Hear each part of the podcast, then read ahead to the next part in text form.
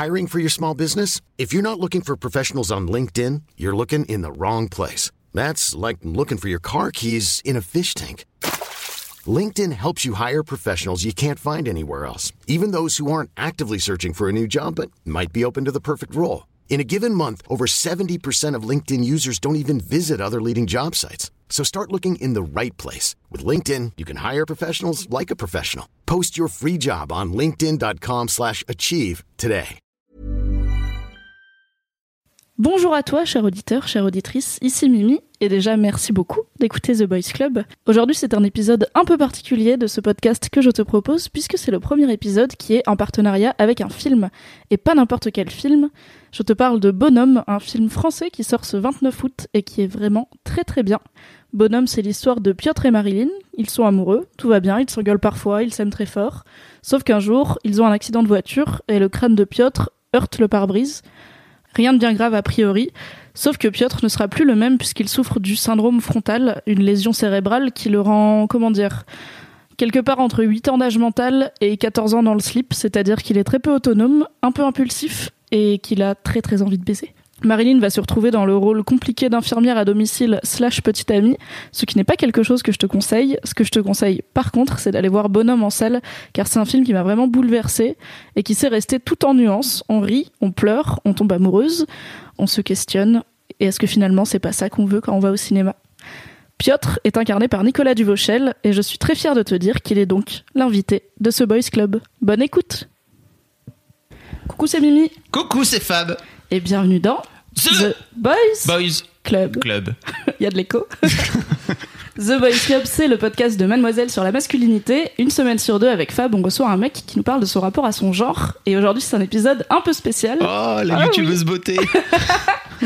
Euh, Mademoiselle est partenaire du film Bonhomme en salle le 29 août, qui est une petite pépite du cinéma français, porté par notamment Nicolas Duvauchel, qui est notre invité de la semaine. Eh oui, bonjour, bonjour. Bonjour. Bienvenue Nicolas, merci beaucoup d'être là. Ah, Merci à vous.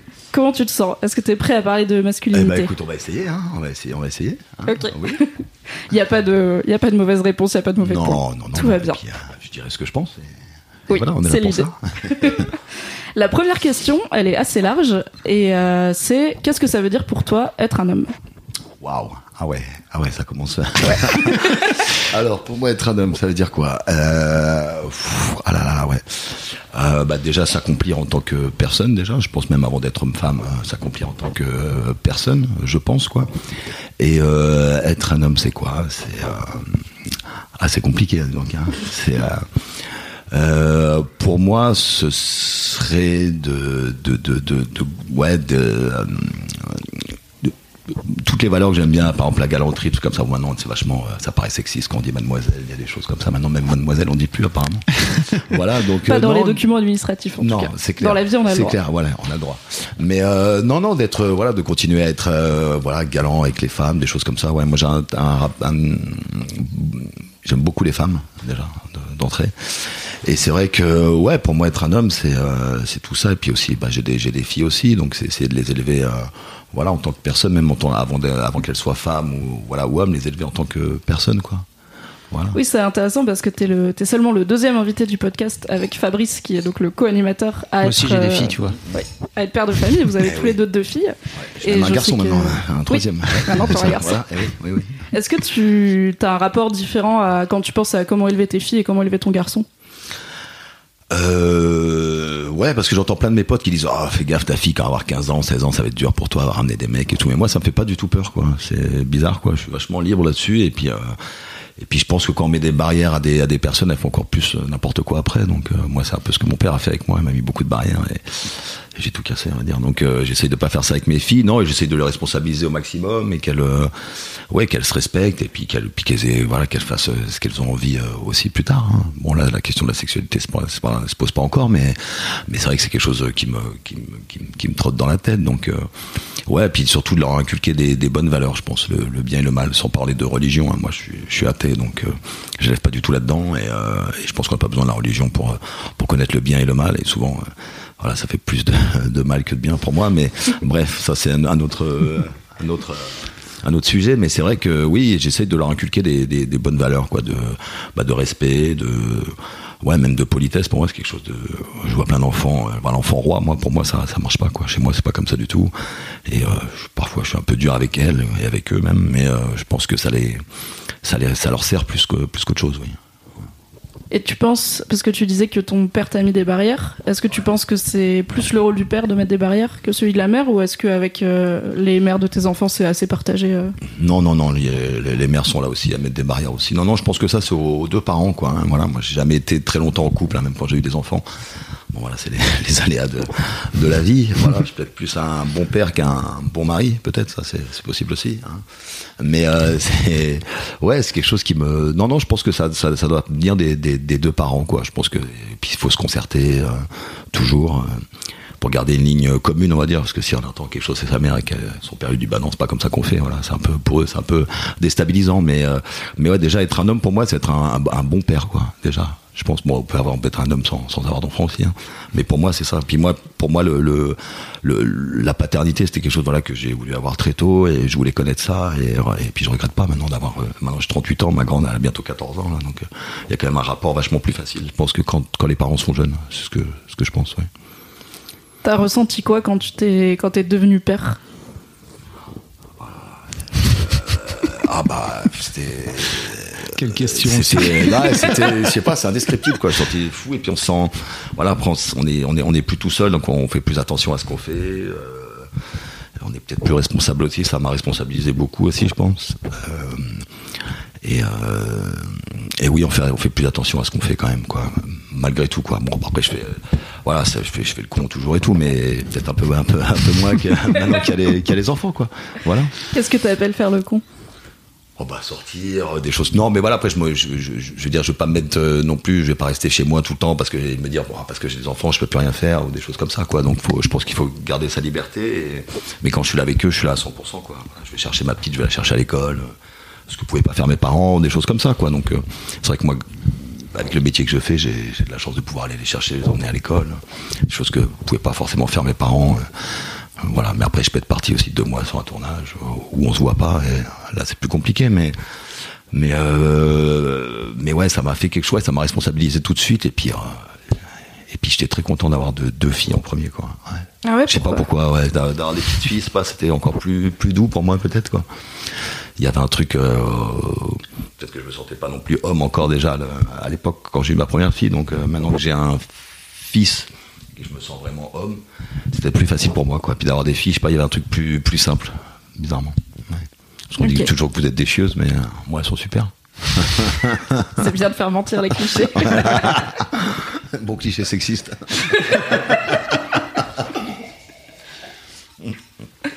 Et euh, t'as t'as à nouveau évoqué tes parents. Quand tu parlais des barrières que ton père te mettait, c'était quel genre de barrières? T'avais quel genre de relation avec ton père? Bah il parlait pas beaucoup, donc. Euh, C'est- c'est un taiseux, c'est un mec du Comme Nord. tous les mecs, hein. Ouais, voilà, c'est ça, pères, c'est ça. Moi, j'essaie tous les- d'être plus dans la communication quand même avec mes, avec mes filles et mes enfants, ouais, d'être un peu plus, euh, euh, ouais, dans la communication, on va dire, quoi. Bon, après, c'est elle qu'on pourrait me parler quand je parle de ces histoires de cœur à ma fille. Rien à faire, elle veut pas m'en parler. Elle en parle à, ses- à sa mère, mais, mais moi, je lui dis, bah, tu peux m'en parler. Elle a pas du tout envie. mais c'est vrai que mon père, oui, il était pas du tout dans la, dans la communication. Bon, après, il m'a, il m'a, il m'a, il m'a inculqué plein de belles choses aussi, hein. C'était pas juste un, c'est un mec qui parlait pas. euh, voilà, c'est un, super mec, mais c'est vrai que oui, on a eu un moment quand à l'ado, euh, à l'adolescence, c'était un peu euh, compliqué quoi, de, de parler. Je parlais qu'à ma mère, euh, s'entendait pas avec mon père. Et il y avait des choses, oui, un peu, un peu difficiles, mais bon, tout le monde a, a vécu ça un peu, je pense. C'est vrai que c'est un truc qui revient souvent parmi les invités du podcast, le rapport au père et le fait que bah, les pères sont. Les mecs sont pas beaucoup élevés à parler, donc les pères parlent pas beaucoup à leurs Voilà. fils, surtout ceux de. Ouais, Je pense que les pères comme Fabrice et toi, peut-être vous avez plus de facilité à vous exprimer, papa, mais euh, à les générations d'avant. Euh, pas 2.0. c'est ça Ouais, on essaie, on Il a essaie- pas est plus comme ça. bah, quoi, on essaie de compenser aussi, je pense, euh, le- la relation qu'on n'a pas eue à, à nos pères. Quoi. Ah ouais, complètement. Mais il y a des choses qu'on essaie de, de pas, ouais, de pas réitérer, quoi. Euh, mais parfois, je me, j'ai des réactions, je me dis, putain, merde, on dirait mon père. Oh, merde, putain, putain, putain. Et ouais, j'essaie de, de, ouais, de, bon, après, c'est pas un monstre, hein, non plus, hein, le pauvre, s'il va m'écouter, il va être dégoûté, quoi. Non, c'est pas un monstre, hein, c'est un super mec, mais c'est vrai que, euh, niveau communication, oui, c'est pas, c'est pas, pas un pro de la communication, quoi. Donc, euh, mais c'est vrai qu'il y a des choses qu'on essaie de pas réitérer, quoi. D'être plus à l'écoute, euh, voilà. Des choses comme ça. Et tu penses que votre rapport il a changé au moment où toi t'es devenu père? Euh, oui, je pense qu'on s'est beaucoup rapproché. Oui, après, après que j'ai eu mes, mes, mes, deux filles, quoi. Oui, un truc, il y a un lien qui s'est fait. Et puis même lui, de le voir grand-père, quoi. Du coup, c'est plus un père, vraiment juste un père, quoi. C'est quand même le grand-père de mes filles aussi. Donc, euh, mais je l'appelle papy maintenant aussi. Donc, c'est voilà, même lui, ça l'a calmé direct. Hein. Je lui dis tiens, papy, là, bim, un, bon vieux papy dans les dents là. C'est vrai que ça, ça calme un peu. Donc, euh, mais il le prend bien. Et puis même lui, il est un peu plus, un peu plus cool maintenant aussi, quoi. Je crois que voilà, avec les années et tout, euh, euh, moi, je suis moins en demande aussi. Et puis lui est plus, est plus cool aussi. Donc, on, ouais, on a fait un petit, petit bout de chemin l'un vers l'autre, quoi. Et c'est vrai qu'avec les enfants, ça a beaucoup, ça a beaucoup aidé, c'est sûr. Hein. C'est sûr, c'est sûr. Pour ça, c'est magique, quoi. De, même quand je vois avec mes filles, quoi. Puis même moi, la figure de, de grand-père, euh, voilà, pas paternel d'ailleurs, le père de mon père, c'était quelqu'un d'assez dur aussi. Et à la fin de sa vie, c'était pareil, quoi. Était beaucoup plus cool. Et, et puis moi aussi, on avait un, un, meilleur rapport, quoi. Donc je pense que, voilà, c'est dans l'ordre des choses, quoi. Est-ce que tu penses que tu t'es assagi avec les années Parce que du coup, j'ai regardé un petit peu euh, des interviews de toi et tout pour préparer ce podcast. T'étais souvent euh, défini comme le bad boy du cinéma français. T'as un côté un ouais, peu mais voyou, ça, ça t'as fait des 20 ans qu'on me dit ça, quoi. Alors, je comprends pas. Je suis super mignon, super gentil. Bah, c'est vrai euh, qu'en ouais, cas, c'est les tatouages, c'est pour ça, je oui, pense, hein, mais- enfin, ok, t'es tatoué et t'as joué des rôles de voyou, mais Mm. c'est un métier, acteur. ça veut pas fini dire ça maintenant. Puis j'ai plus l'âge pour jouer les voyous. hein. Bah, dans Bonhomme, tu joues pas un voyou, tu joues, t'es plutôt celui qui est stable dans le couple. Ouais, c'est ça. Un peu plus que ta, que ta compagne euh, Marilyn. Ouais. Et du coup, euh, j'étais surprise que ça continue un peu, j'ai l'impression, à te coller à la peau cette image de, de bad boy. Ouais, mais les gens aiment bien mettre des étiquettes. Et puis bon, après, euh, après si c'est bad boy, c'est, euh, je sais pas trop ce que ça veut dire en plus. Voilà. Après, c'est venir de d'un certain milieu, oui, c'est possible. Et puis, euh, et puis traîner, non, oui, traîner avec des des voyous un peu, c'est possible. Là, je l'ai fait pendant un moment, mais ça c'était quand j'étais jeune. Mais c'est vrai qu'il y a maintenant, je suis plus là-dedans. Et puis, euh, ben, maintenant, j'ai j'ai d'autres choses à faire. Quoi. J'ai les enfants, j'ai d'autres choses à faire. T'es rangé. C'est Oui, ça. c'est ça. Comme on dit, ouais, c'est ça. C'est ça, quoi. Non, non, mais c'est vrai que j'ai. Oui, c'est. Après, c'est une étiquette qu'on m'a mise parce que oui, j'ai fait deux trois, deux, trois rôles où je faisais des, des voyous, même dans Braco ou des choses comme ça. Je pense que surtout de là que ça vient, mais. euh, Mais non, moi, je suis un, un gentil garçon. Voilà, voilà. Hein. Bah oui. Ça vient d'où les tatouages? Parce que donc t'as des tatouages d'inspiration japonaise, euh, notamment. Euh, C'était quoi le- l'impulsion? Euh, parce que j'ai envie d'être tatoué déjà, j'en ai fait un euh, au premier, enfin à la fin de mon premier film, j'en ai fait un dans le dos, après j'en ai fait un autre en bas du dos, après j'ai fait le bras, après j'en ai fait un ici, enfin ouais j'en ai fait, bah j'aime bien ça en fait, quoi, tout simplement, et puis après c'est des, des, des c'est des, des, des dessins que j'aime bien, et puis c'est une envie quoi, surtout quoi, c'est une envie, c'est un peu comme une drogue, hein. une fois qu'on a commencé, c'est un peu compliqué de s'arrêter, et, c'est vrai que euh, bah, j'ai toujours aimé le dessin, déjà les illustrations, euh, et puis il y a des trucs, euh, voilà j'aime bien, j'aime bien ça quoi ça appartient quoi. En plus c'est mon corps, donc après c'est compliqué en tant que comédien d'avoir des, des tatous et tout, mais bon, une chemise et puis on n'en parle plus quoi. Voilà, Des manches longues. voilà, le manche secret. longue, hein, on est tranquille. Non mais c'est vrai qu'après oui ça ferme euh, peut-être euh, la porte à des, à des rôles et tout, mais il y a plein de plein d'autres rôles à faire, donc je me, je me soucie pas trop de ça. Me- J'ai été surprise, euh, enfin j'ai pas été surprise, mais j'ai été vraiment touchée dans Bonhomme par. euh, je pense que c'est rare de voir un personnage masculin qui est aussi vulnérable parce que donc ton personnage euh, Piotr a un accident de voiture, il a un choc euh, au niveau du front et il est euh, donc il est touché par ce qu'on appelle le syndrome frontal qui fait qu'il est conscient et pas mais plus vraiment lui-même donc il a un manque de maturité et euh, une très grande libido. C'est un mélange assez surprenant. Comment t'as hyper fait sexuel pour, comme on euh, dit, ouais. Ouais. Hyper sexuel, ouais. Comment t'as fait pour développer cette, cette vulnérabilité-là dans ce rôle? Euh, bah déjà, j'ai beaucoup travaillé avec Marion. On est parti voir un professeur. euh, je sais plus où c'était dans un dans un hôpital en banlieue. Je sais plus. euh, Je vais pas dire de conneries, donc euh, je vais pas dire où c'était. Merde. Bon bref, je me rappelle plus euh, vraiment, mais on est parti voir donc des gens qui avaient été euh, à différents stades, quoi. Donc après, juste après l'accident, des gens qui étaient en, rééducation. on a beaucoup parlé avec le professeur, je parlais avec Marion, et on a rencontré un super mec qui s'appelle Laurie Leyette, qui, est un mec de Lille,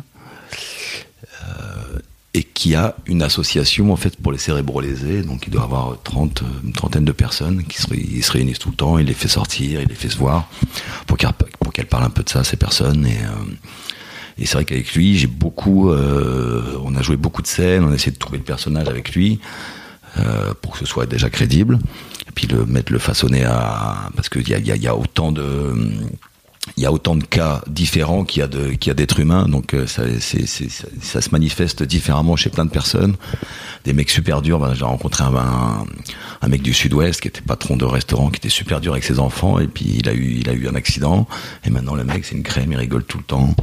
C'est ça change il change complètement de personnalité tout en étant conscient de la personne qu'il était euh, avant quoi. C'est ça qui est complètement fou et donc euh, oui, j'ai essayé de trouver le personnage comme ça. Et avec Laurie, on a beaucoup beaucoup travaillé. On se voyait tous les jours. On, bossait le matin, on faisait une pause, on bossait l'après-midi. On faisait des voilà, on essayait de trouver, de faire pas mal de choses. Et c'est vrai que Bon, ça n'a pas été évident et euh, puis surtout après il fallait faire ça sur la continuité, sur tout le tournage, donc euh, c'est ça qui était un peu euh, compliqué, sans douter, sans, euh, enfin si bon, j'ai pas arrêté de douter bien sûr, mais sans, fallait une fois qu'on y était quoi il fallait que c'était lancé il fallait vraiment te, te, te, tenir ce personnage et qui, reste un peu euh, comme il est ouais comme tu dis vulnérable parce qu'il peut il peut plus se faire bouffer presque il oublie tout euh, et il est vraiment euh, ouais c'est comme un enfant à charge quoi euh, c'est redevenu un enfant donc euh, et il fallait rechercher oui tout ce côté enfant euh, vulnérable et c'était ouais c'était pas c'était pas évident hein, surtout que Enfin, moi, je vis seul. De, enfin, je vis depuis. Euh,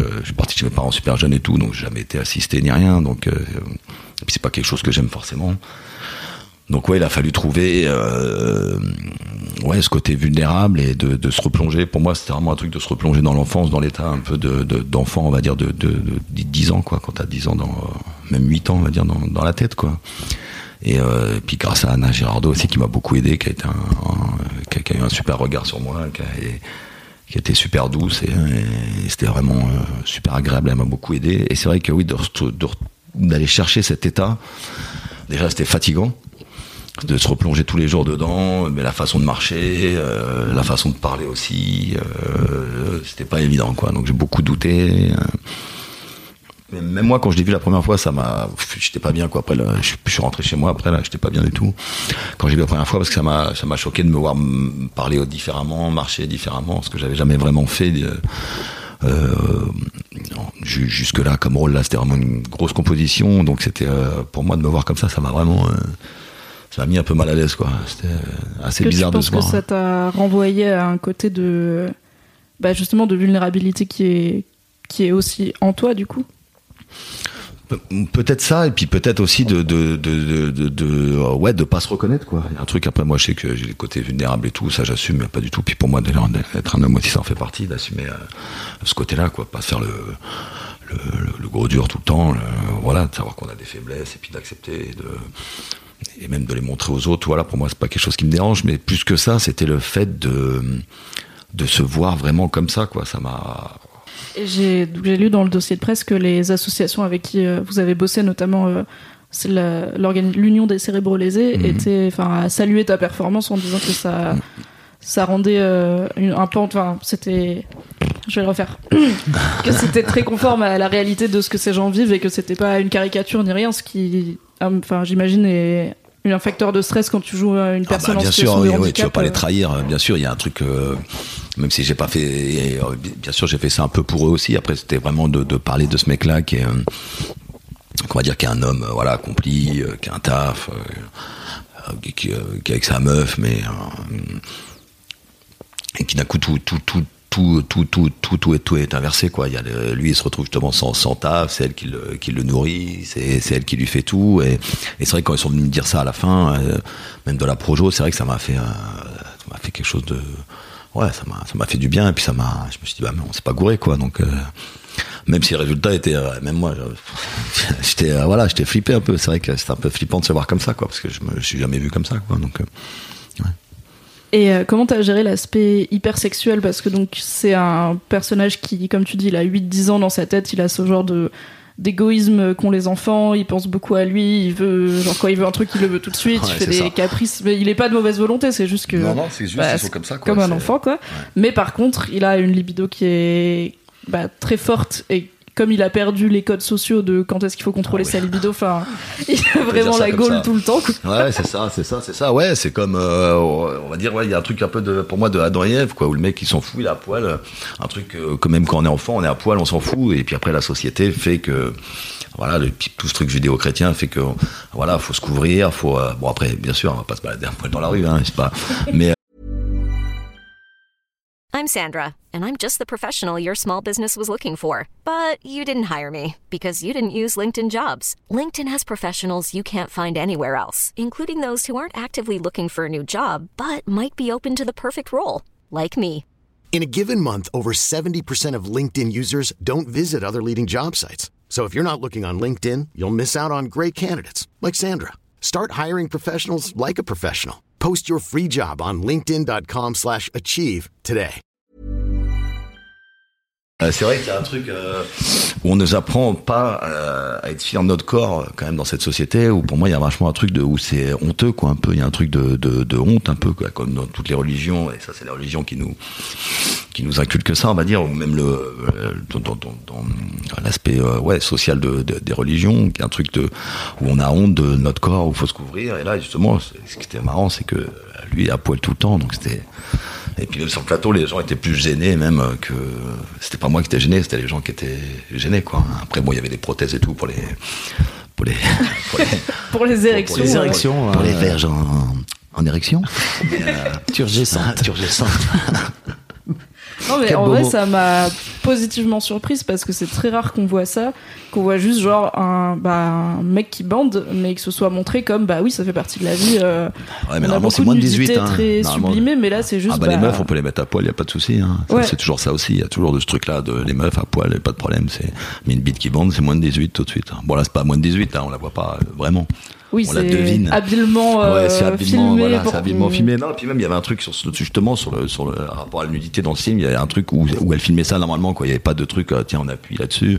Justement, elle a essayé de faire ça comme si euh, elle aurait pu me filmer habillé, sauf que j'étais à poil. Quoi, ça qui était vachement. euh, où le mec pour lui c'est normal d'être comme ça hein, et euh, et oui il y a un truc encore de- du truc de l'enfant où quand t'amuses que t'as 3-4 ans euh, que t'es à poil c'est pas grave quoi tout le monde s'en fout quoi Et donc toi, t'as pas de souci avec. euh, Tu me dis que Ah toi, t'étais pas gêné sur le plateau. euh. Non, non, non, non, ça va. Moi, je, je, je sais pas, je, suis pas exhibitionniste, mais, euh, mais j'ai pas de.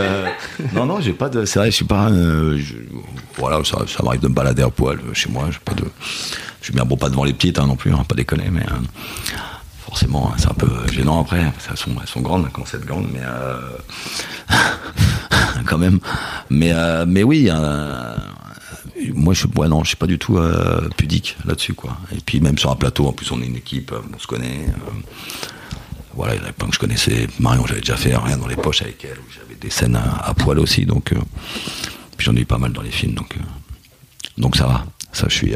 C'était pas le- la partie la, la plus compliquée, on va dire. Mais c'est vrai que oui, au rapport au corps, là-dessus, j'ai aucun, aucun problème. Et euh, dans cet aspect de, donc de personnage qui a une très forte libido, il y a une notion de consentement qui est un peu floue parce que du coup, donc ça, sa compagne, enfin, sa Ouais, compagne on se retrouve à pouvoir lui faire du bien quasiment que par la sexualité au début, puisque au début, il est vraiment, euh, comme tu dis, il y a une rééducation, donc c'est une maladie évolutive.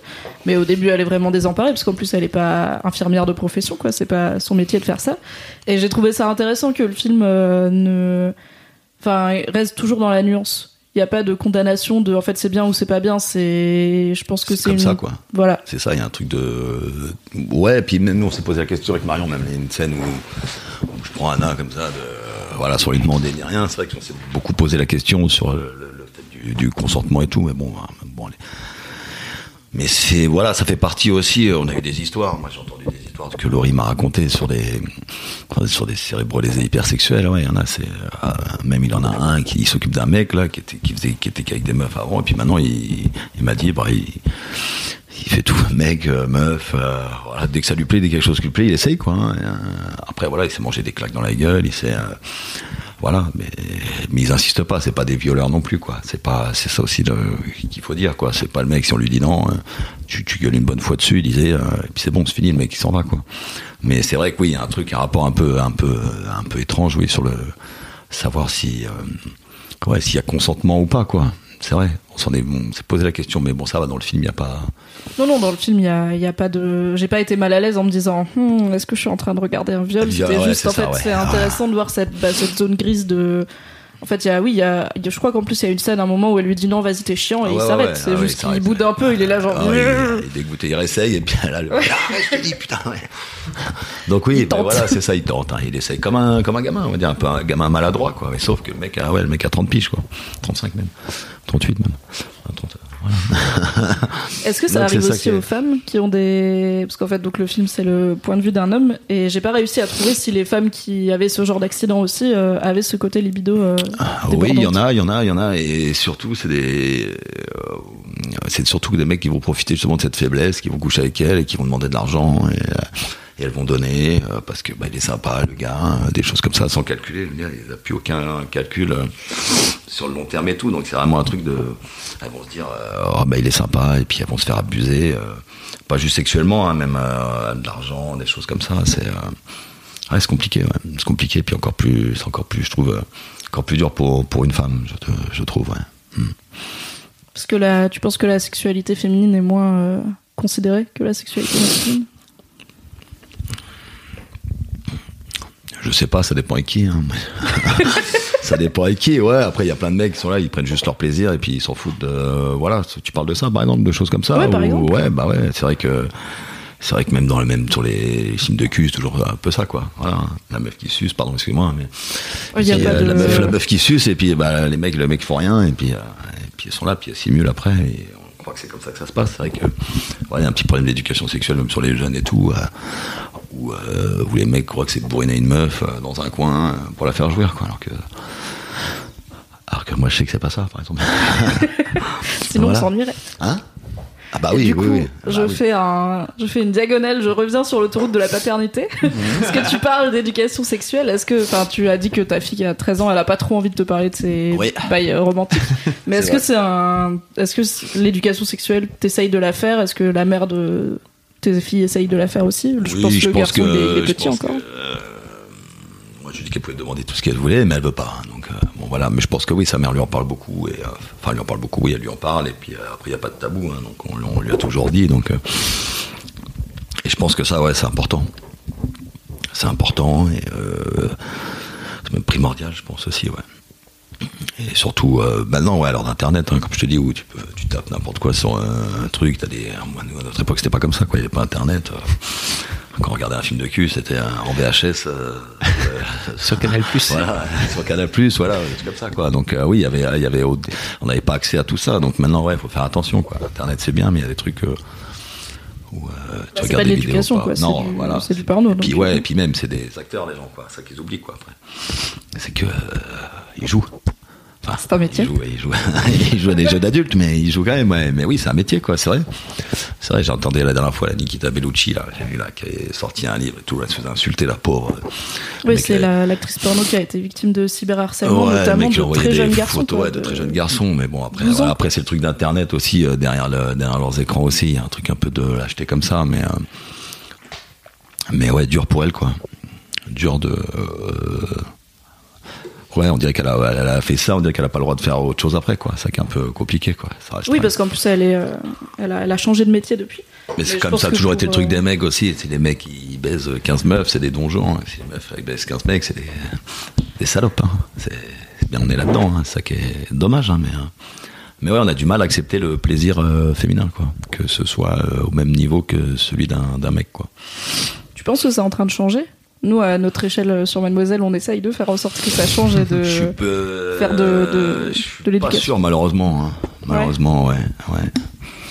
Bah ouais, hein, c'est triste à dire. Et puis en plus là, les religions elles reviennent en, en masse, j'ai l'impression. Donc euh, ça, ça arrange pas les, les choses, quoi. Sur le sur le, la façon de traiter les femmes, de toute façon, dans les religions, ça n'a jamais été euh, quand même Ah, c'est pas leur spécialité, hein, hein. l'égalité homme-femme Non, hein. Ils font peu. Non, non, non, c'est pas, c'est pas au programme hein, toujours. Mais euh, donc ça, c'est un peu, ouais, c'est un peu, c'est un, c'est un peu dommage. Et, euh, et vu que ça, c'est quelque chose avec des gens, on peut pas discuter de ça. Quand on parle de Dieu, après, c'est non, tu discutes pas de ça, tu dis pas ça, c'est pas possible. Il y a un truc vraiment où on peut plus discuter, quoi, où c'est complètement bloqué parce que c'est Dieu, parce que c'est, c'est blasphème, c'est. Euh, Ouais, des, des choses comme ça qui moi me dépassent un petit peu, mais euh, mais je suis pas sûr que ce soit en train de changer malheureusement. J'espère que euh,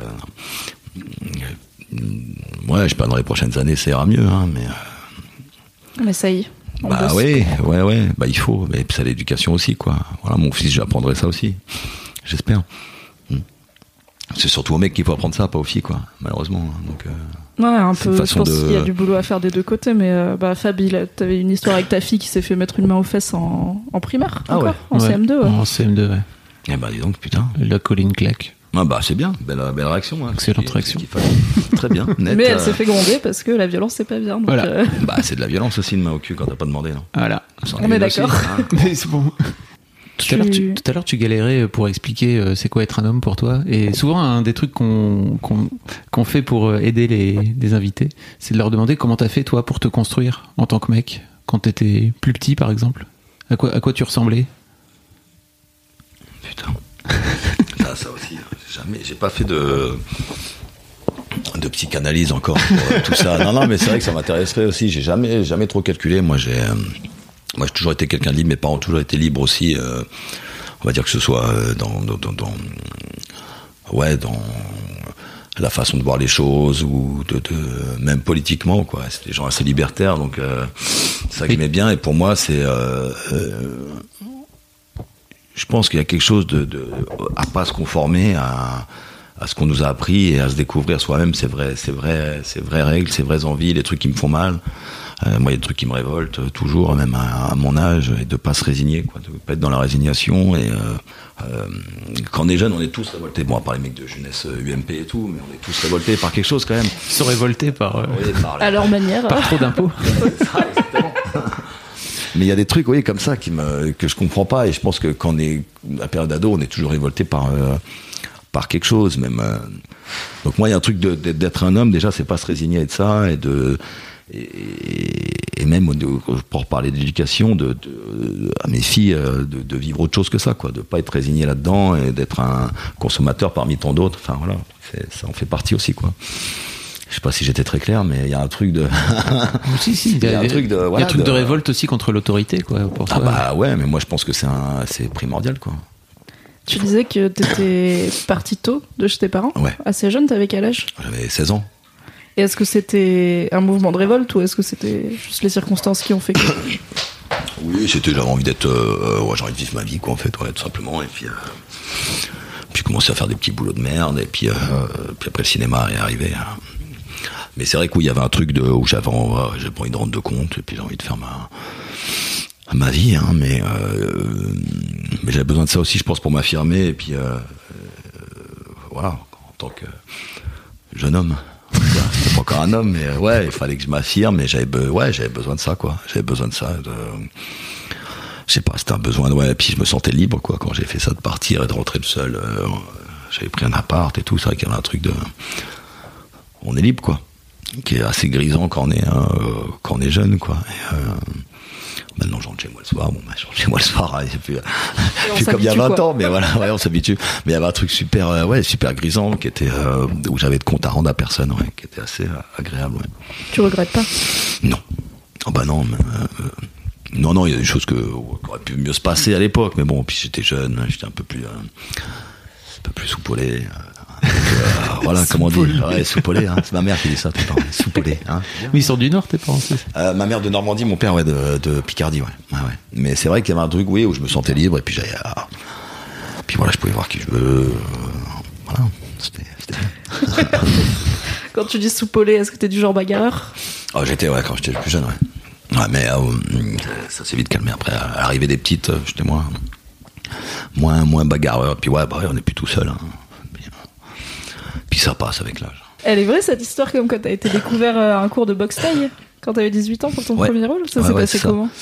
Bah, je faisais de la boxe euh, très régulièrement, j'étais très assidu. Et puis, euh, il y a Antoine Carrard, qui est un directeur de casting, et il s'occupait du film d'Éric Zonka qui s'appelait Le Petit Voleur. Donc, il est allé euh, à la salle de boxe, tous mes potes étaient là, ouais, moi je vais faire le casting, je vais faire le casting, et moi j'étais dans mon coin, je voulais, enfin voilà, le mec il arrivait, je m'en foutais. Je suis en train, de taper dans mon sac, et puis euh, il m'a dit, toi là-bas, là, viens voir, euh, chez moi, il fait, ouais, viens, donne-moi ton nom, viens demain, et puis bah, j'y suis allé, je passais le casting. Et c'était pour la figure en fait à la base, donc euh, c'est parti comme ça. Et puis après ils m'ont fait apprendre un texte. Et euh, donc j'ai planté deux fois. Au début, j'ai planté deux fois le pauvre. Euh, Je lui dis ouais ouais, j'apprends, t'inquiète, je viens, te- je viens demain. Non mais voilà, il y avait encore un truc de liberté de pouvoir planter, voilà, de. euh, je dois toujours ce rapport à ouais, l'autorité qui est un de- peu, Ouais, euh, puis de, si je j'ai dois envie, quoi. Ouais, puis je dois rien à personne. Il y a un truc de bon, je dois rien à personne. hein, sinon il dit allez j'y vais, j'ai pas envie. Je prends pas plus la tête que ça. Et puis. euh, après, il m'a rappelé, il m'a dit, ah, c'est con quand même, vas-y, tu, enfin, tu vois, ça te, tu risques rien. Au pire, on va te prendre. J'ai dit, ouais, c'est vrai, il a raison. Puis j'y suis allé, j'ai fait un essai, deux essais. Après, le réalisateur est venu, et puis c'est parti comme ça. ouais. Et avant ça, le cinéma, ça t'avais jamais effleuré euh, Non, j'aimais bien, mais. théâtre euh, ou- Non, non, non. Ah, Rien non. du tout. Non, non. Waouh.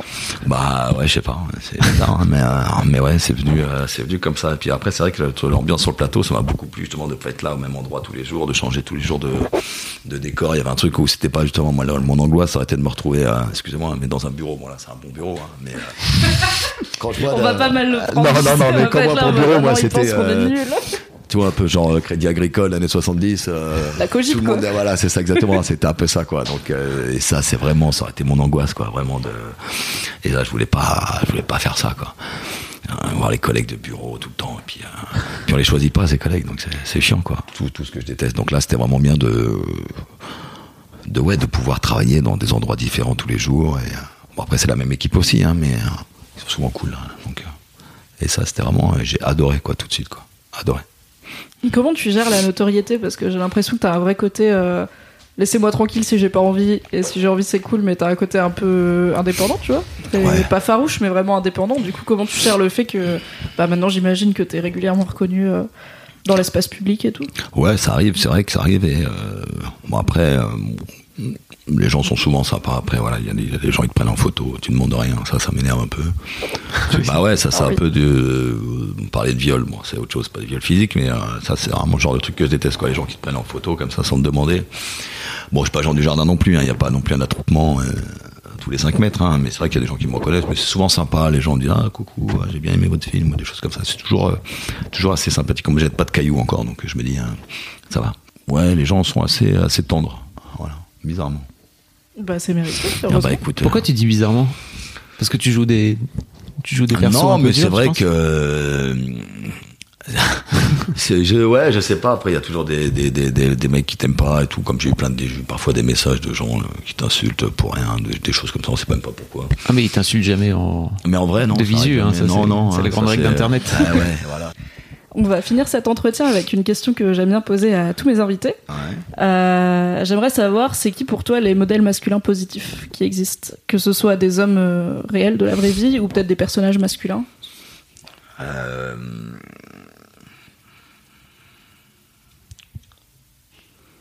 C'est la pire question. non, non, Mais Il y a mais toujours un petit temps de réflexion, c'est normal.